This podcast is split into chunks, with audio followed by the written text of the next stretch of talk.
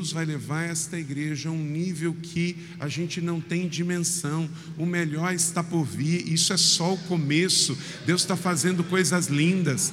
Nós estamos caminhando para a grande colheita global. Jesus está voltando, os sinais se manifestam. E por outro lado, nós vivemos o tempo mais lindo da igreja. Tem gente azeda, amarga, que só olha os problemas. Gente, nós temos 21 séculos da cristandade. Nós temos problemas? Claro que temos, mas nós nunca tivemos um cristianismo tão influente, nós nunca tivemos tão forte na vida pública, nós nunca publicamos tantos livros, nós nunca gravamos tantas músicas belíssimas. As maiores igrejas que já existiram nos 21 séculos da cristandade, elas estão abertas hoje em Araçatuba, em São José e em São Paulo. Nunca tiveram tantas igrejas, igrejas grandes, operosas. Agora, é claro, às vezes tem gente que olha assim: ah, mas tem mau testemunho do pastor tal, tem mau testemunho do ministério tal, tem mau testemunha lá. Gente, isso sempre teve. Jesus começou com 12, tinha um tesoureiro ladrão. Tinha Pedro, um intempestivo que teve a sua vida transformada, queria cortar a orelha do povo porque na verdade queria cortar a cabeça, tirou a cabeça, cortou só a orelha.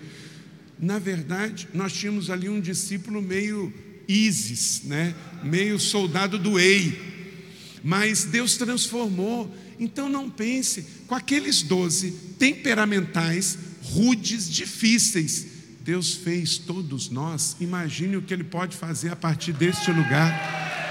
Então, tudo é uma visão, glória a Deus de óculos, de perspectiva. A Bíblia diz: se os seus olhos foram ruins, tudo vai ser ruim. Se o seu coração for ruim, tudo vai ser ruim. Mas, gente, vamos tirar o óculos de ver as coisas ruins. Vamos olhar o lado positivo. A Bíblia nunca esteve em tantos lugares. Pela primeira vez na história, nós temos uma Bíblia 100% em face. Sabe o que é face? A língua original do povo do Irã. Nunca teve uma Bíblia em face. Chegou agora pela primeira vez. Nossa igreja, né, Ralf, teve o privilégio de mandar uma generosa oferta para imprimir a Bíblia em face. Hoje o povo tem, porque não pense que o povo do Irã quer ler em árabe, não, o povo quer ler na língua deles, que é o face. E hoje tem a Bíblia no Velho e no Novo Testamento em face. Nunca tivemos tantos missionários na Ásia, na Europa. Jesus está aparecendo, aparecendo para muçulmanos no Egito, em países muçulmanos como nunca. Então, não vamos ser papagaio de pirata que vai ficar repetindo o caos, que não tem jeito, que a igreja está enfraquecida, que só tem coisas ruins. Sim, temos problemas, mas desde os dias de Cristo, a igreja atravessa problemas. Na era das trevas, gente, no ano mil, a igreja não sabia ler na sua própria língua. O povo era analfabeto, não tinha literatura, não tinha música. A igreja bizantina era pesada, tinha um cristianismo pesado, e a igreja atravessou, triunfou, porque as portas no inferno não prevaleceram contra a igreja de Cristo.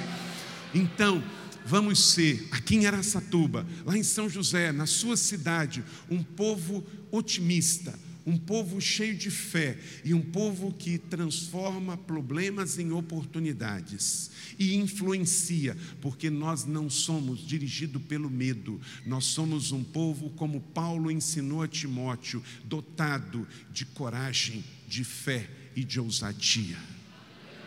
Robert Morris, autor desse livro, ele disse o seguinte: Toda vez que vier o medo sobre a sua vida, repreenda, porque tudo que provém do medo é do diabo. Ah, eu estou com medo de viver a vida pública, eu estou com medo de ser um líder, eu estou com medo de transicionar a minha igreja. Marcelo chegou aqui, tinha 250, hoje tem 10 mil. Eu cheguei em São José, tinha 600, hoje tem 17 mil. Proporcionalmente, Deus tem dado a vocês mais do que deu a São José. Então, nós não somos o povo do medo, nós somos chamados para sair da caverna, subir no monte e, como Elias, colocar diante de um novo nível de vida e de liderança. Não se deixe vencer pelo medo. Há problemas no mundo. Nós não somos cristãos poliana que vive no jogo do contente. Nós sabemos que tem o mundo, a carne e o diabo. Nós sabemos que o diabo foi denunciado por Jesus, ele vem matar, roubar e destruir. Nós sabemos que o diabo é sagaz e astuto. Nós sabemos que igrejas podem ficar doentes. Nós sabemos que o mundo jaz no maligno. Tudo isso nós sabemos. Mas nós também sabemos que Deus criou a família e Deus criou a igreja. Nós sabemos que a bênção do Senhor está sobre nós. Nós também sabemos que há céus abertos. Nós sabemos que este é o tempo, esta é a hora. Nós sabemos que Jesus vai voltar. E nós sabemos que a igreja é chamada para a grande colheita. É a hora, é a vez da igreja do Senhor Jesus então creia e viva isso, amém? E por isso, então, somos chamados a ser a liderança de amor e cuidado, amém? Liderança de amor e cuidado. Quero trazer então aqui essa palavra de Deus para a sua vida. Aí nas, nos slides tem as minhas redes sociais. Se você quiser, pode me seguir, que eu sigo Jesus. Deixa eu dar uma palavra aqui sobre rede social, tá? Se você não está seguindo Jesus nas suas redes sociais, cancela a conta, tá? Então, siga o seu pastor, siga as suas pastoras nas redes sociais, siga o Carlos Alberto e a Patrícia, pode me seguir, porque também se você. Tem gente que só pega a rede social para botar o que está comendo e aonde vai. Jesus, Rede social na vida de um crente é para exercer cidadania, para denunciar o que está certo, promover o que está.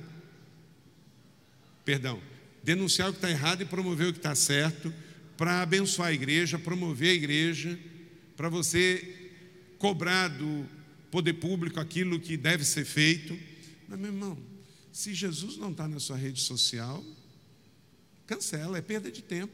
Tem gente que faz da rede social o Muro das Lamentações. O Muro das Lamentações é em Jerusalém. Então, adiante. Trago o um abraço da minha família aí. A Leila não conseguiu vir de novo, mas ela vai vir. Então, a Leila lida comigo há 25 anos, somos casados há 25 anos e 26 já Vamos completar agora de casados e na igreja, e tem os filhos. A Carol tem 22, está fazendo direito, a Bia tem 20, está fazendo letras, e os dois meninos estão terminando o ensino médio. Então, ore por nós. Também a nossa igreja lá em São José, vocês sempre serão muito, muito bem-vindos. Acabei de convidar o Marcelo, ele já pregou lá em muitas ocasiões, mas agora para fazer diferente. Ele vai pregar num domingo, vocês liberam? Sabe para quê? Um dos motivos é para ele pregar e dar testemunho do que Deus está fazendo aqui, para nos inspirar a continuar inspirando outras igrejas. Deus nos deu esse lugar aí. Em 2004 a igreja comprou, em 2008 ela começou a construir, em 2012 ela mudou e em 2016 inauguramos o auditório principal. O seu pastor esteve lá celebrando conosco e nós queremos que a igreja também ouça testemunhos de como que Deus está fazendo aqui em Aracatuba. Então ele vai fazer vídeo, foto, como era, como é hoje, né? E vai estar lá conosco. E uma coisa linda que nós, tanto aqui na Amor e Cuidado lá, celebramos muito, estamos os batismos, né? Ano passado, lá nós batizamos 1.560 novos irmãos. E a igreja existe como uma força movimento. É para ganhar pessoas para Jesus, é para capacitar, é para treinar e é para enviar para a glória de Deus. Então, vamos lá. Depois, se você quiser, os livros da editora Inspire estão ali na sua Inspire Bookstore. Acabou de sair esse aí, que é o primeiro livro em português do Stephen Fortin. Livro lindo, está lá na livraria, você pode adquirir depois. Abra sua Bíblia em João capítulo 21, de 1 a 25. Eu vou terminar por volta das 10. Eu soube, segundo o Evangelho, que Judas saiu primeiro. Está escrito lá. E ninguém aqui é seguidor de Judas. Então aqui a gente. Lá em São José, Marcelo, só termina quando acaba. Aqui também? Então tá. Então, nós somos igreja irmã. Eu vou dar um, um, um cartão de membro para o pastor Marcelo e a família dele lá de São José. Aí ele me dá um de membro para cá e a gente faz, a, estreita mais aliança. Já estamos na IBC, mas tem, nós somos irmãos siameses, gente, né? Irmãos siameses, tudo junto. Mas não fica com ciúme, não, tá? Eu não vou levar ele para lá, não. É irmão siamese, ele aqui e eu lá. Amor e cuidado e igreja da cidade. Embora que a gente pode fazer aí uma cidade de amor e cuidado, um cuidado da cidade, uma coisa assim, né? Vamos lá. Abra sua Bíblia em João 21 e gostaria de ler com você o texto do Evangelho. Sua Bíblia em smartphone, eletrônico ou em papel. Vamos ler esse texto. Jesus e a pesca maravilhosa. Este fato aqui acontece depois que Jesus já foi crucificado, depois que ele ressuscita e ele aparece. Jesus aparece algumas vezes depois de ressurreto. Ele aparece aos discípulos no caminho de Emaús. É sobre isso que fala aquele livro das sete milhas, que em português são 11 quilômetros entre Jerusalém e Emaús. Ele aparece para os discípulos na Galiléia em Jerusalém, aparece para os 500, ele aparece da grande comissão, lá em Mateus 28, e João capítulo 21 está dentro desse contexto, onde ele restaura o ministério apostólico de Pedro, depois do seu pecado. Depois disso, Jesus apareceu novamente aos seus discípulos à margem do mar de Tiberíades, e foi assim Estavam juntos, gosto muito dessa expressão, diga comigo, estavam juntos. E é assim que nós vamos andar. Simão Pedro, Tomé, chamado Dídimo, Natanael de Caná da Galileia, os filhos de Zebedeu e os dois outros discípulos. Vou pescar, disse Simão Pedro, e eles disseram: Nós vamos com vocês. E eles foram e entraram no barco, mas naquela noite nada pegaram. Ao anoitecer, Jesus estava na praia, mas os discípulos não o reconheceram. Verso 5: Ele lhes perguntou: Filhos, vocês têm algo para comer? Eles responderam que não. Ele disse: Lancem a rede no lado direito do barco e vocês encontrarão. Eles lançaram e não conseguiram recolher a rede, tal era a quantidade de peixe. O discípulo a quem Jesus amava disse a Pedro: É o Senhor. Simão Pedro, ouvindo dizer isto, vestiu a capa, pois a havia tirado e lançou-se ao mar. Verso 8: Os outros discípulos vieram do barco, arrastando as redes cheias de peixe, pois estavam apenas a cerca de 90 metros da praia. Quando desembarcaram, viram ali uma fogueira peixe sobre brasas e um pouco de pão. Disse-lhe Jesus: Tragam alguns dos peixes que acabaram de pescar. Simão, Pedro entrou no barco e arrastou a rede para a praia. Ela estava cheia. Tinha quantos peixes? 153 grandes peixes.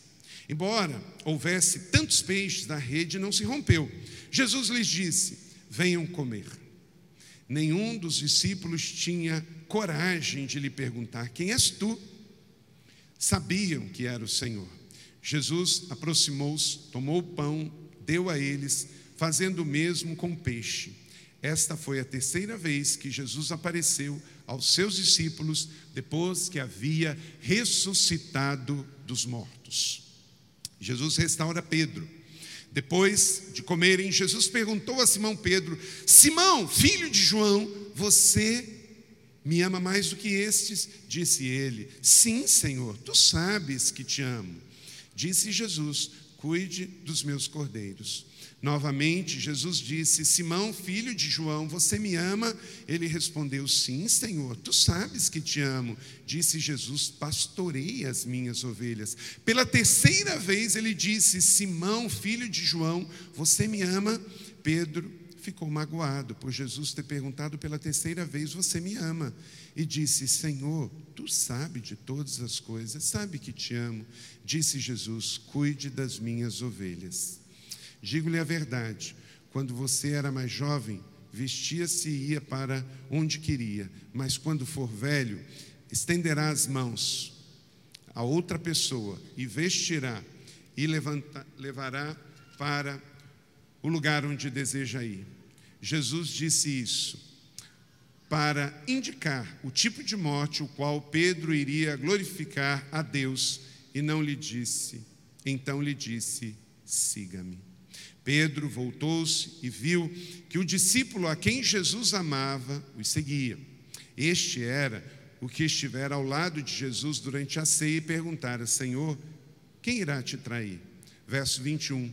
Quando Pedro viu, perguntou: Senhor, e quanto a este? Respondeu Jesus: Se eu quiser que ele permaneça vivo até que eu volte, o que lhe importa? Quanto a você, siga-me.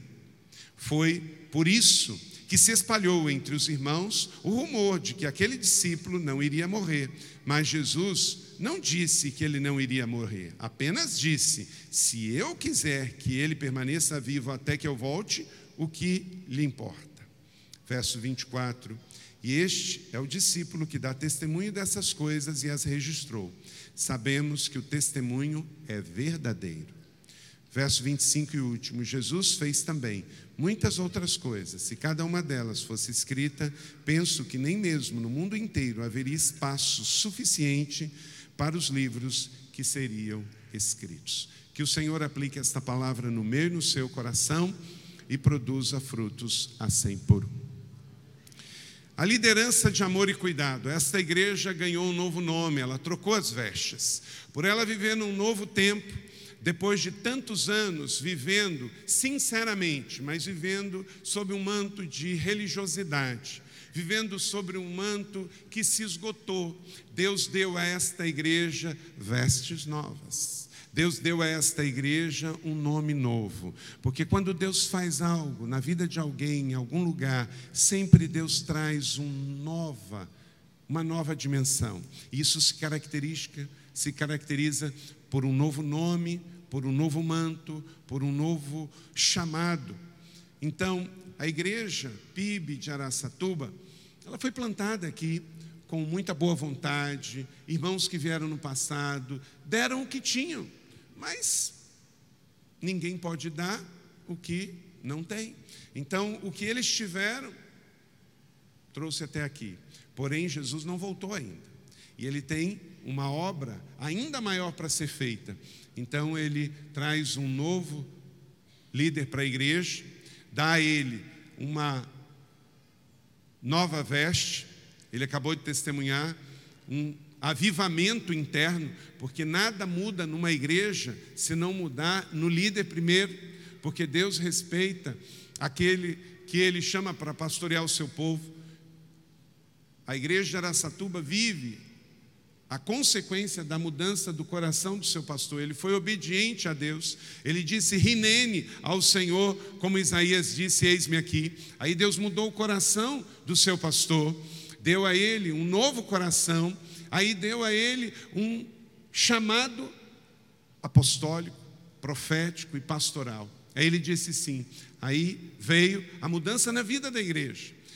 E para levar esta igreja Deus fez o que fez exatamente em São José. Mudou a igreja de lugar, mudou a igreja de nome e mudou a igreja de veste, porque até o logo da igreja mudou. Então, a igreja está agora na pista, olhando a pista que está adiante, para decolar rumo a esses céus abertos que vocês creem que estão. E aí a igreja ganhou esta nova dimensão apostólica e profética. E uma igreja assim, ela tem que repartir o que ela tem recebido. Por isso nasceu a conferência Amor e Cuidado. E esta conferência está debaixo da palavra de Jesus, não é de outro. Como Carlos Alberto acabou de dizer aqui, é o ministério dele, é a vida dele, é os princípios dele. Não temos que inventar nada. Não tem invencionice numa igreja biblicamente saudável, numa igreja que é apostólica, que é pastoral e que é profética. Ela só pega os princípios que já estão revelados, porque o Senhor assim sentenciou sobre a igreja. Ele diz: E eu lhes digo que você é Pedro, leia comigo, está aí no multimídia. E eu lhes digo que você é Pedro, e sobre esta pedra edificarei a minha igreja, e as portas do Hades não poderão vencê-la. Eu darei as chaves do reino dos céus, e o que você ligar na terra terá sido ligado nos céus, o que você desligar na terra terá sido desligado no céu. Você está vendo como é que a igreja é um lugar super importante? A igreja recebeu de Deus uma missão apostólica, profética e pastoral para ligar chaves, para trazer à existência o que não existe, para ser instrumento de Deus para a transformação do mundo. É da igreja que sai transformação, é da igreja que sai discípulos enviados para abrir casas de paz, abrir células, plantar novas igrejas, enviar discípulos para fazer diferença na Câmara Municipal, na Assembleia Legislativa e queremos também fazer isso a nível da nação lá em Brasília e reverter a situação, porque a igreja tem sete montes para conquistar, dentre eles também o da política, e a igreja faz isso através da sua própria natureza. Não temos que inventar nada, nenhuma invencionice. Esse texto profético, e daqui a pouquinho nós vamos para o texto de João 21, mas aqui estamos na introdução. Esse texto de Mateus 16, ele revela dois fundamentos para a igreja biblicamente saudável e que, de fato, tem este chamado de amor e cuidado pelas pessoas, pelas cidades e pelas nações. A primeira pedra é a palavra. A primeira pedra é a palavra. Quando o Senhor Jesus encontra com Pedro em Cesareia, tem aí uma foto de Cesareia, Marcelo já levou muitas vezes o pessoal a Cesareia. Nas viagens para Israel também leva um dos lugares especiais que a gente vai. Quando vocês forem com o seu pastor, quem não foi, for, vai nesse lugar. Esse lugar é um lugar muito especial. Fica no norte de Israel, na época, não estava na província da Judéia, estava na província da Síria. E neste lugar, você está vendo aquela caverna lá? É ali que diz Jesus encontra-se com Pedro e os seus discípulos neste lugar e diz: As portas do inferno não prevalecerão contra a igreja. Nos tempos dos cananitas, nesta caverna, adorava-se a Moloque, um deus cananita que sacrificava-se crianças. Depois vieram os gregos e também adoravam ali o deus Pan, e eles também sacrificavam crianças. Depois veio o Império Romano, já no tempo dos romanos, e edificaram ali também o culto a César. Jesus passa ali e diz: as portas do inferno, porque havia sido lugar de adoração dos cananitas, lugar de adoração dos deuses panteístas gregos e do culto à idolatria romana. E Jesus diz: a igreja vai prevalecer tudo isso. E o que ele disse foi profético. A igreja hoje está presente no mundo inteiro. Onde está a fé dos cananitas? Morreu. Onde está a fé dos gregos? Morreu. Onde está a fé dos romanos? Morreu. Mas a palavra profética de Jesus neste lugar deu resultado, amor e cuidado hoje. Deu resultado a este movimento que nos leva a continuar essa obra que Jesus iniciou. E aí nós temos duas bases dessa palavra de Jesus. A primeira é a palavra. Então, não vamos deixar isso aqui. Mas não só como fazia-se na tradição antiga. Ah, a igreja tem a Bíblia como regra de fé e prática. Tinha muita regra, mas pouca prática, não é, Marcelo? Tinha muita regra e pouca prática. A religião a realidade da tradição colocava muito mais peso na questão da regra, não pode isso, não pode aquilo. O movimento do Espírito Santo já cessou, o sensacionalismo é uma realidade, e aí com isso não tem avivamento. Quando uma igreja vinha com foguinho de avivamento, já vinham os bombeiros da igreja para apagar toda e qualquer possibilidade de fogo. Então, debaixo da religiosidade, a igreja não avançava porque tinha muita regra mas pouca prática do Evangelho. Numa igreja saudável, nesse movimento apostólico, pastoral e profético, ela tem a Bíblia como regra de fé, mas, sobretudo, regra de prática. Então, Jesus disse que sobre esta pedra, que pedra? A palavra, eu edificarei a minha igreja. A igreja, amor e cuidado e a sua liderança, suas células, seus ministérios e suas igrejas está sobre essa primeira pedra, a pedra da palavra. Amém? E ela que será norte, ela que será martelo, ela que vai fazer vocês não se perderem em meio ao crescimento e à fama que essa igreja vai ter para as nações. Porque ela tem uma bússola, ela tem uma âncora, ela tem a palavra de Deus. Sobre esta pedra eu edificarei a minha igreja. É a palavra, é a doutrina, é a certeza do evangelho, que é o nosso norte, a nossa bússola. Mas tem uma outra pedra também, é a pedra da liderança que a Igreja Católica soube, de certa forma, colocar no começo. Quando o Senhor revelou lá em Cesareia de Filipe, que você viu a foto, e falou para Pedro sobre esta pedra edificarei a minha igreja, a igreja romana colocou que era sobre a Bíblia, a igreja reformada que é sobre a Bíblia. Sim, mas nós não podemos desprezar a pedra no sentido de liderança. Claro que Pedro era um líder, e era sob a liderança dele que a igreja iria se estabelecer também. Olha para cá, meu irmão, e nós estamos num tempo profético de restauração de todas as coisas. Nós temos que restaurar a importância da liderança na igreja. A igreja romana estabeleceu de um jeito que nós não cremos, que é a liderança de Pedro como primeiro papa e ele seria infalível na sua liderança. Não cremos assim. Mas eu não preciso jogar a água fora da bacia com o bebê dentro. Há um princípio ali. A liderança de Pedro, ela foi restaurada. Ele errou porque ele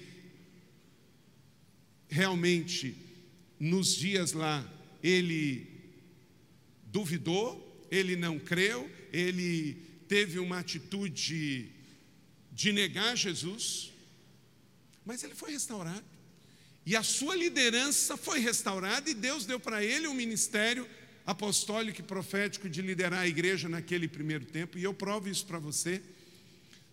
Leia comigo Gálatas 1,18. Leia comigo. Depois de três anos, subi a Jerusalém para conhecer Pedro pessoalmente e estive com ele 15 dias. Deixa eu perguntar para você. Isso aí é palavra de Paulo. Paulo se converte indo para Damasco, no caminho da Síria. Jesus aparece para ele. Ele, embora que gostaria de estar em Jerusalém, onde tudo está acontecendo, mas ele não vai. E ele espera quanto tempo? Três anos. Pensa bem, Paulo já está num contexto de conversão bem depois da ressurreição de Jesus, bem depois. Aproximadamente, já estamos falando aí de 20 anos depois.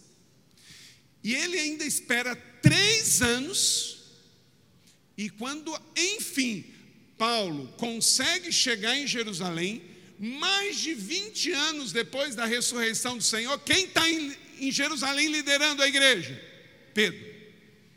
Ninguém aqui tem tempo para perder. E Paulo, muito menos, tinha menos tempo para perder. Com quem que ele fica 15 dias?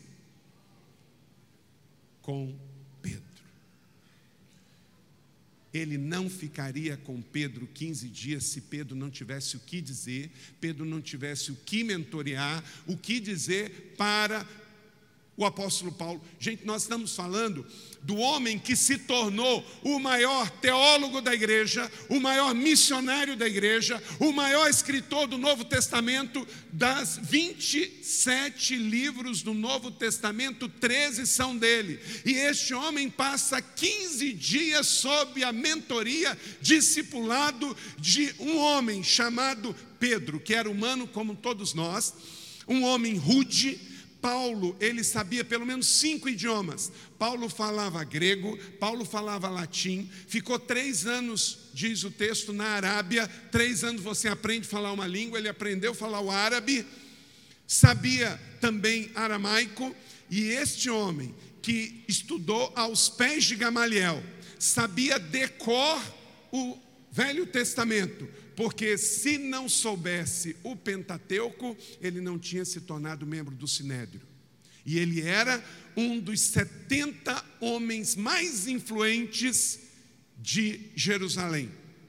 Este homem vai aprender, depois de três anos da sua conversão, 15 dias aos pés de um homem rude, que provavelmente falava errado. Por quê? Porque Pedro tinha uma liderança espiritual, tinha uma liderança profética, apostólica sobre a vida dele. Meu irmão, então eu quero dizer para você que nesta conferência Amor e Cuidado, não temos como ir com uma asa só. Nós, como igreja, temos a bússola ao Evangelho. Como Jesus disse em Cesaré de Filipe: Eu edificarei a minha igreja, as portas do inferno não prevalecerão. E eu edificarei a minha igreja sobre o fundamento desta pedra, quer dizer, a pedra palavra, a pedra evangelho mas ele também diz: Eu edificarei a minha igreja sobre a liderança, sobre as pessoas. Você não pode se eximir da responsabilidade. Você é líder, então você tem que andar reto, você tem que dar bom testemunho, você tem que ser um homem uma mulher de uma palavra só. Você não pode dizer que não é com você. O mundo vai ler a Bíblia que está na sua vida. Você é a carta viva. Muitas pessoas da sociedade nunca abrirão o livro da capa preta, mas verão na sua vida, lá no seu trabalho, lá na sua escola, no seu dia a dia, lá na Assembleia Legislativa de São Paulo, a Bíblia que aquele povo tem para ler é o Carlos Alberto. Na Câmara, quem tem para ler é a Patrícia. Mas se eles lá não forem o sal da terra e a luz do mundo, Deus vai cobrar deles e de você e de mim, cada um de nós. Eu lembro uma vez, olha o que a religiosidade faz. Eu estava formando no Seminário do Sul, em 92, e naquela época tinha um grupo adventista muito famoso no Brasil de louvor, chamava Grupo Prisma. Eu me lembro que o primeiro CD evangélico que eu comprei foi do Grupo Prisma. Fez um sucesso tremendo. E o Grupo Prisma tinha uma música que chamava assim: que possamos ser fiéis aos que nos seguem. E a direção do Seminário do Sul, na época, o curso de música, pediu que nós mudássemos a letra para cantar a música. E trocaram. E mudaram assim: ao invés de que possamos ser fiéis aos que nos seguem, que possamos ser fiéis a Jesus Cristo. Queridos, por quê? É para tirar de mim a responsabilidade de que eu tenho gente me seguindo. Meu irmão, essa responsabilidade é intransferível. No momento em que você decidiu ser líder de célula, ser líder de ministério, ser pastor de uma igreja, você tem que se lembrar: se você cair, um monte vai cair junto, porque é o que mais é dado, mais é cobrado. Então ande na linha e você tem que terminar bem. Não tem esse negócio, não. Não, tem que seguir Jesus. Não. Paulo diz: de todos os pecadores, eu sou o principal. Mas ele também diz: sede meus imitadores, como eu sou de Cristo. Sede meus imitadores, como eu sou de Cristo. Pastor, deixa eu dizer um negócio para você. Se você não está seguindo Jesus ao ponto da sua liderança seguir você, sai do ministério. Porque nós não podemos ter pastores liderando a igreja que não estão seguindo Jesus. Parece que desassociou o negócio. Não, eu sou pastor da igreja. Não, se você é pastor da igreja, você é o representante de Jesus para liderar o seu povo. E não dá para desassociar as coisas, não. Então parece que com a reforma colocou-se muito peso nas escrituras e tirou o peso da pedra liderança. Não precisamos abrir mão de uma coisa em detrimento da outra. Um avião só voa em plenitude se tem a asa direita e a asa esquerda. Da mesma maneira que a igreja precisa das células e das celebrações, a liderança precisa da palavra e precisa do homem de Deus e da mulher de Deus, para ser boca profética de Deus, para alinhar o povo, porque onde não há liderança, o povo se corrompe. Parte do caos que existe, e essa não é a palavra final, eu acabei de dizer que eu sou um otimista, eu creio, tem a ver com o desmando da liderança de igrejas evangélicas no Brasil que tem feito vergonha em Brasília, tem feito vergonha nos estados, nos municípios, porque não estão sendo representantes de Jesus. São representantes de partidos, são representantes de interesses, são representantes de mamon. Estão seguindo mais mamon do que o Senhor. Então, líder, a igreja, amor e cuidado, ela acredita, e pelo coração do seu pastor, eu creio que ela acredita no cajado e na palavra. A pedra que o Senhor estabeleceu sobre Pedro diz respeito à sua liderança e à sua palavra. Amém ou não amém? amém?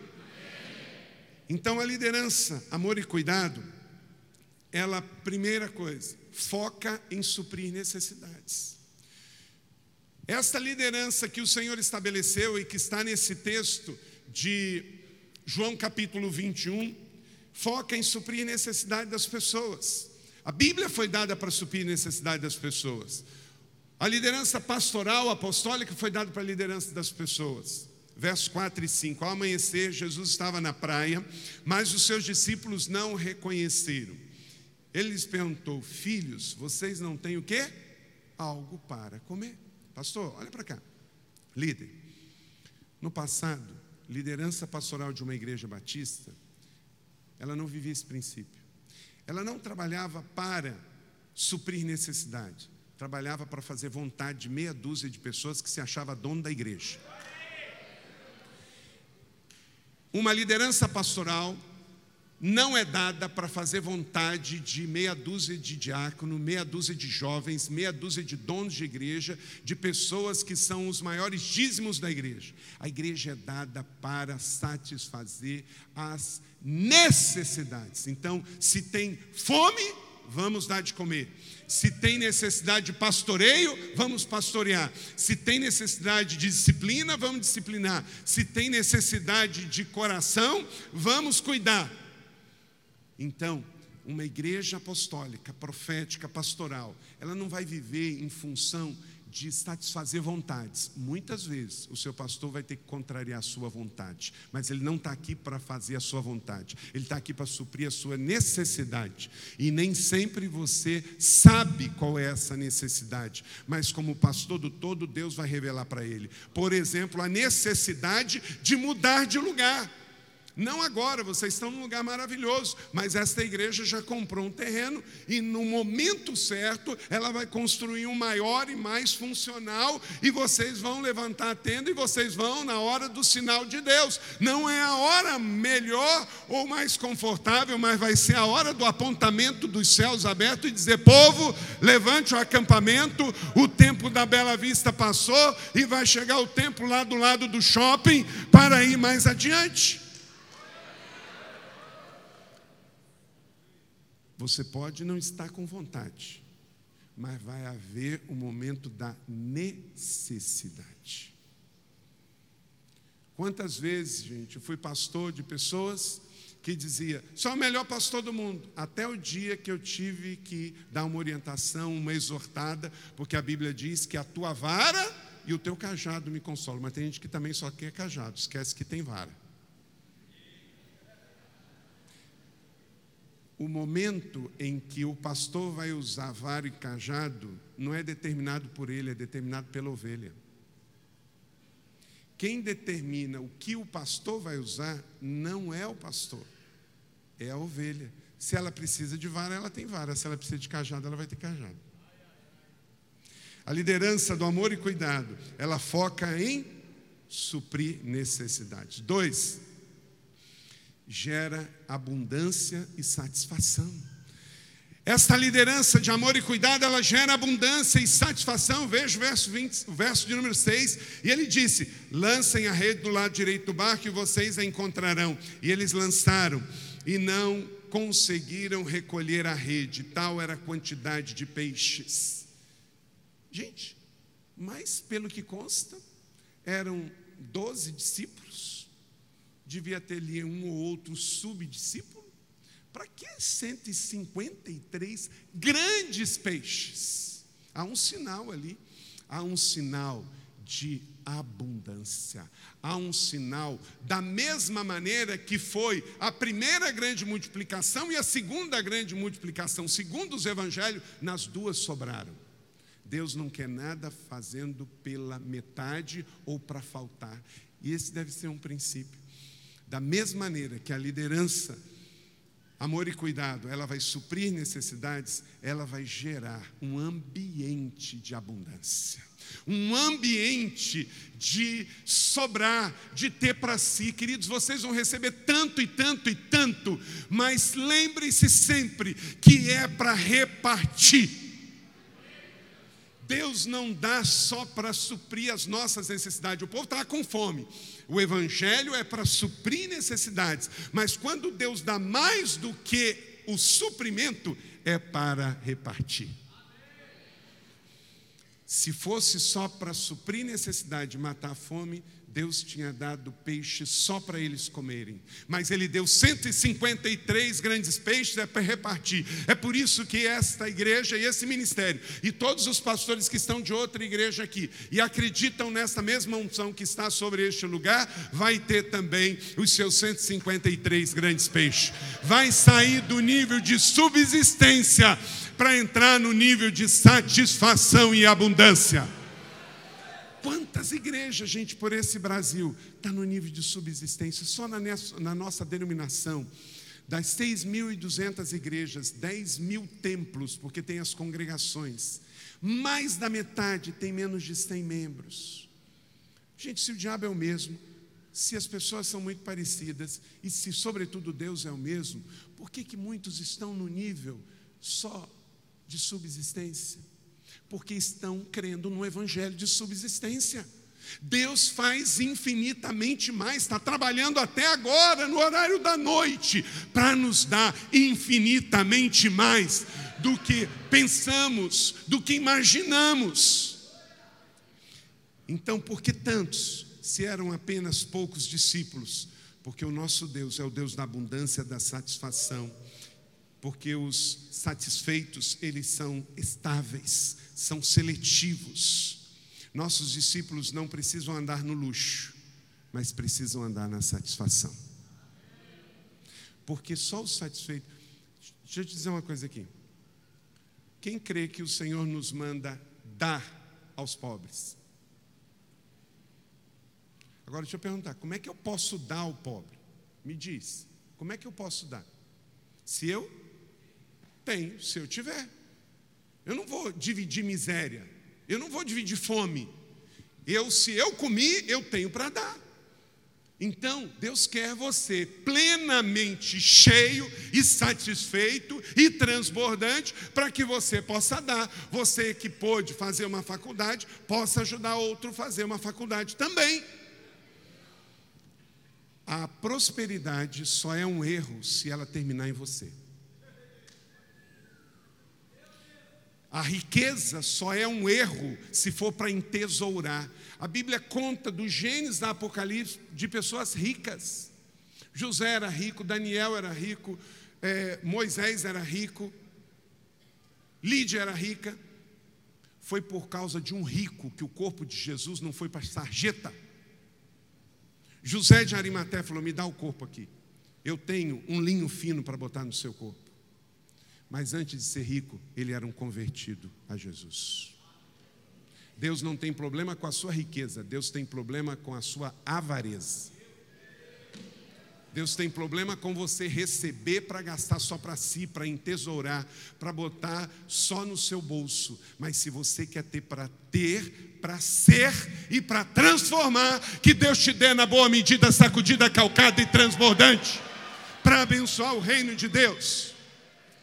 Gerar abundância e satisfação. Simão Pedro entrou no barco, arrastou a rede para a praia, ela estava cheia. Diga comigo, cheia. Assim vai estar a liderança, amor e cuidado. Cheia, cheia. E ainda não vai desperdiçar, porque Deus dá na boa medida, não rompeu e não perdeu um peixe.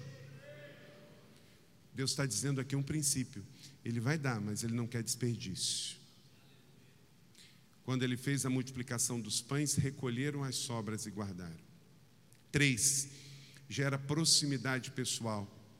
Então, a liderança de amor e cuidado, ela gera suprir necessidades, gerar abundância e satisfação, mas gera também a proximidade pessoal. Verso 12 e 13 disse Jesus: Venham comer. Nenhum dos discípulos tinham coragem de perguntar: Quem és tu? Sabiam que ele era o Senhor.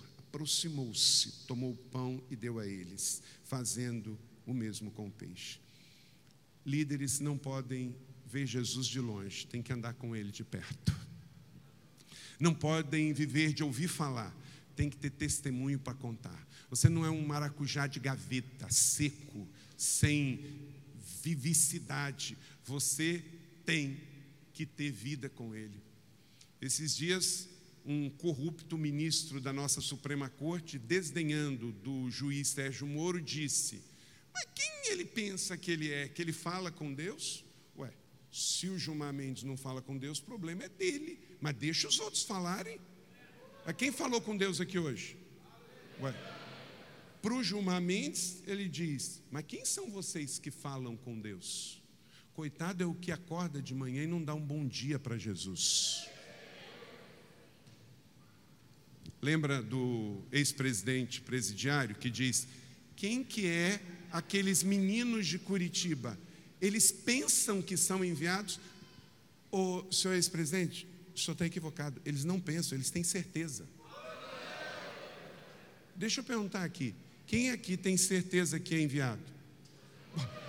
Querido, você foi enviado para ser professor de escola pública, você foi enviado para ser empresário, você foi enviado para ser médico, você foi enviado para ser político, você foi enviado para ser advogado, porque Mateus 28 não é uma comissão para pastor, é uma comissão para todo mundo que crê que é filho de Deus e é enviado para transformar o mundo. O problema é que os nossos palácios em Brasília, seja do governo ou seja da justiça, se distanciou do Evangelho ou nunca passou por eles e não acreditou que as pessoas falam com Deus hoje e as pessoas acreditam que estão enviadas para a grande comissão e para o grande mandamento.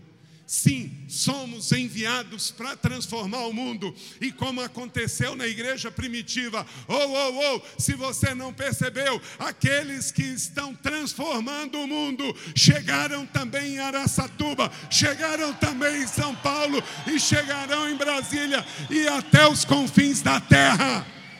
Chegarão em todo lugar. Se você não quiser se converter nessa cidade, é melhor ir mudando de cidade. Então, é proximidade. E aí, querido, quando você tem proximidade, você vai dizer: Olha, eu falei com Deus hoje. Olha, eu estou aqui enviado em nome do Senhor. E bendito é aquele que vem em nome do Senhor. Gera proximidade, mas gera também a liderança, amor e cuidado. Eu preciso de mais cinco minutos. Quem pode me dar? Obrigado. Quarto, empodera de forma profética e apostólica. Versos 17, 15 a 17. Aí tem o diálogo que vocês estão bem familiarizados, porque Deus deu essa roupa apostólica para vocês, da igreja Amor Cuidado. Aquele diálogo lindo. Sabe por que três vezes? Sabe por que três vezes? Porque Pedro negou Jesus na terceira vez porque Jesus ressuscitou ao terceiro dia. Porque santo, santo, santo é o Senhor dos exércitos. Então, pela terceira vez, disse Jesus: Pedro, amor e cuidado, cuida das minhas ovelhas. Pedro, você me ama? Amo, Senhor. Então, Pedro, cuide das minhas ovelhas. Sabe por quê? Na fé cristã, você não pode servir sem amar. Tem um monte de gente falando de serviço aí fora, mas não estão falando de amor. O mundo não está carente de líderes servidores. O mundo está carente de líderes que amam a Deus e amam as pessoas e por isso servem. Porque servir sem amar é hipocrisia. Você não pode servir sem amar. Amor e cuidado. E é interessante que, mesmo ele falando três vezes, há uma diferença de palavra ali. Primeiro, ele diz: Você deve cuidar dos meus cordeiros. Depois ele diz: Você deve pastorear minhas ovelhas. E depois ele reforça dizendo que deve cuidar das ovelhas. A diferença aqui entre cuidar e pastorear é liderança e pastoreio. E mais uma vez, parece as duas coisas. Nós temos que amar e nós temos que guiar, dirigir o povo também. Verso 19. Aí, aí aconteceu a restauração. Aí o Senhor restaura, é o chamado primaz de Pedro. Siga-me. Agora, Pedro, você pode me seguir. Agora sim, ele tinha chamado Jesus lá na Galileia, mas nos três anos, Pedro ainda continuava com um temperamento ruim, ele continuava impulsivo, ele continuou duvidando, mas depois de três anos, na mesma Galileia, Jesus diz: Você me ama, Pedro? Você vai cuidar das minhas ovelhas? Você vai pastorear minhas ovelhas? Sim, sim, Senhor, tu sabes. Então, vamos lá. Siga-me. E que siga-me é esse? Jesus já não estava mais ali. Porque agora Jesus tinha sido seguido por Pedro, mas Pedro tinha uma visão de seguir o Jesus histórico. Agora, ressurreto, Jesus passa a ser seguido por Pedro no nível do sobrenatural. Jesus chama Pedro, siga-me. Só que não podia mais seguir Jesus, que Jesus agora estava ressurreto, entenda isso. O convite de Jesus para Pedro mudou de nível. Antes era para seguir Jesus histórico, Jesus de Nazaré, o Jesus que ia de vila, de praça, andando e curando. Agora ele chama Pedro, siga-me, siga-me, porque agora você vai liderar esse povo. Os sinais e maravilhas vão ser feitos pelas suas mãos, Pedro. Você percebe quando Jesus ele multiplica os pães, ele levanta, é uma nuance muito forte, um rema. Ele levanta os cinco pães e dois peixes e ele faz o quê? Ele dá aos discípulos. Para quê?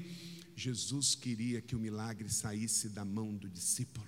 Quem começou a entregar pão e peixe, pão e peixe, pão e peixe, e aquilo não acabava mais, era Jesus ou era Pedro e os discípulos? Era Pedro e os discípulos, porque Jesus quer que o milagre aconteça através da igreja, através da liderança, através da multiplicação do sobrenatural na terra. Jesus veio, deu a sua vida, deu o seu amor e cuidado, deu o seu exemplo, mas quando ele ressurge e aparece aos discípulos e entrega a Pedro um ministério restaurado, ele diz: Agora é com você, Pedro, leve o povo ao sobrenatural. Quinto, confronta firmemente a insatisfação. Verso 20 e 22. Quando Pedro viu e perguntou: Senhor, e quanto a ele? Aqui tem uma coisa muito interessante que não mudou dos dias apostólicos originais até hoje. Quando Pedro viu e perguntou: Senhor, e quanto a ele? Aí já pintou um pouquinho de ciúme. Aquele, lá, aquele que o Senhor ama. Se eu quiser que ele permaneça vivo, Pedro, você não está entendendo. O que, que você tem com isso? Em outras palavras, foi isso que Jesus falou. Siga-me você. E aí o que aconteceu? Diz o texto que espalhou uma fofoca entre os discípulos. Ó, oh, aquele que Jesus amava, que deitou com, no, no, no, no peito dele na ceia, ó, oh, esse aí está tão santo que esse nem vai morrer, esse vai para o céu direto. Aí sabe o que, que a liderança amor e cuidado faz quando a fofoca, maledicência confronta? Jesus chega para Pedro, olha, esse que ele acabou de restaurar. Olha como é que a carne não melhora, gente. Acabou de restaurar o ministério dele, falar para ele seguir no sobrenatural. Pedro, o negócio é o seguinte: eu não disse que ele não vai morrer, mas deixa eu dizer uma coisa: Se eu quiser, o que, que você tem com isso? Não é isso que está escrito no texto? Se eu quiser que ele não morra, o que, que você tem com isso? Uma igreja que tem liderança na base do amor e cuidado, não se espante, ela vai precisar confrontar. Porque no meio pode nascer um joio nojento de murmuração, de disputa, de inveja, de maledicência. Não pense, porque esta igreja, este ministério, é um ministério profético, carrega no nome amor e cuidado, que vai ter conivência com você fazer fofoca e maledicência aqui, começar a disputar e falar do outro. Jesus confrontou. E se nós somos seguidores dele, também tem. Pastor, não tenha medo de disciplinar o erro. Você não está repreendendo a pessoa, mas o erro que está nela para que não possa espalhar por todo. Não negocie com fofoca, murmuração, maledicência, principalmente na sua equipe. Jesus estava ali com a equipe, ele não podia ir embora, ia ficar João e Pedro, eles tinham que se amar, eles tinham que se respeitar, não tinha que ter disputa. Eles ainda estavam ainda no pensamento do passado. Eles tinham que olhar agora o reino, algo grande. Deslealdade nasce de pequenas murmurações. E deixa eu te dizer uma coisa. Tem um livro chamado A Isca de Satanás, de John Bever. E nesse livro ele disse aí, ó, o ressentimento é a isca de Satanás. Um coração ressentido pode matar alguém. Um coração ressentido pode dividir uma igreja. Um coração ressentido pode ser um instrumento de causar confusão. Então, trate o seu coração, porque o ressentimento pode ser uma isca de Satanás. Sexto e último. Uma liderança de amor e cuidado realiza algo além do que é visto pelos homens. Verso 25. Jesus fez também muitas outras coisas. Jesus não quis incluir tudo nos seus relatórios. Quatro evangelhos foram escritos. Os milagres que precisavam estar ali estão. Mas não está tudo. Pastor, não viva só do que você consegue colocar nos seus relatórios. Não viva só do que você consegue colocar nas suas redes sociais. Na verdade, as coisas maiores que cada um de nós aqui vamos fazer, vai ser impossível tirar uma foto, fazer um selfie e colocar numa rede social. Tem coisas que você vai fazer porque Deus vai mandar você fazer e ninguém vai ficar sabendo. Vai ficar no secreto. A liderança amor e cuidado, ela segue Jesus também nesse sexto e último princípio. Realiza além do que é visto pelos homens. Querido, aquilo que Deus te mandou você fazer, que foi difícil, que foi sacrificial, que ninguém viu, Deus vai honrar você. Aquele perdão que você liberou, aquele sacrifício que você fez, aquela oferta que ficou no culto, aquilo que ninguém nunca viu, relatório nenhum contou, rede social nenhuma manifestou. Deus está vendo está recolhendo, e Ele vai trazer a restituição, Ele vai colocar você em evidência na hora dele, Ele vai te abençoar e recompensar. Você já fez. Então Jesus fez muitas outras coisas. Não pense que Jesus só fez o que está listado em Mateus, Marcos, Lucas e João. Ele fez, ele faz e ele fará infinitamente mais por mim e por você. Jesus vai fazer mais. Uma vez perguntaram ao presidente Kennedy o que que as pessoas poderiam fazer, o que que ah, os Estados Unidos poderia fazer pelas pessoas. Ele disse: Não, não se importe com o que os Estados Unidos possa fazer por você, mas o que você possa fazer pelo seu país. Então a igreja não é lugar da gente ficar gerando discípulos que sejam interesseiros só, de vir buscar a última bênção. Igreja não é supermercado da fé.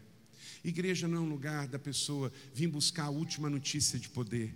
A igreja é lugar das pessoas virem buscar um coração peregrino para serem enviados como sal da terra e luz do mundo. Gere uma igreja que seja reconhecida não só pelo número de pessoas que frequentam as suas celebrações aos domingos, mas quantas pessoas são enviadas para ir em resgate àqueles que estão sofrendo as dores da sua cidade, da sua comunidade.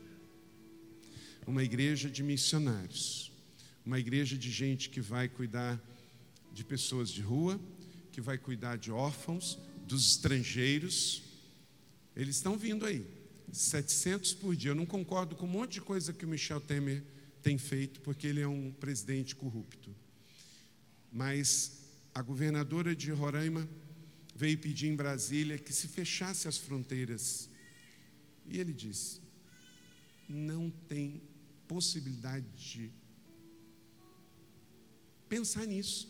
Porque, gente, é mandamento nosso cuidar. Nós discordamos do Maduro, nós não temos nenhuma é, é, apoio àquele governo ditador comunista, mas aquelas pessoas não têm culpa disso.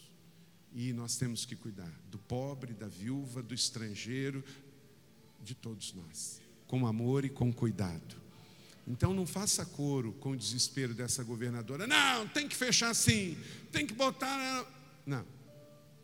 Queremos que a Venezuela possa vencer isso, esse ditador possa cair, aquele país que já foi um dos países mais ricos da América Latina possa voltar a ser.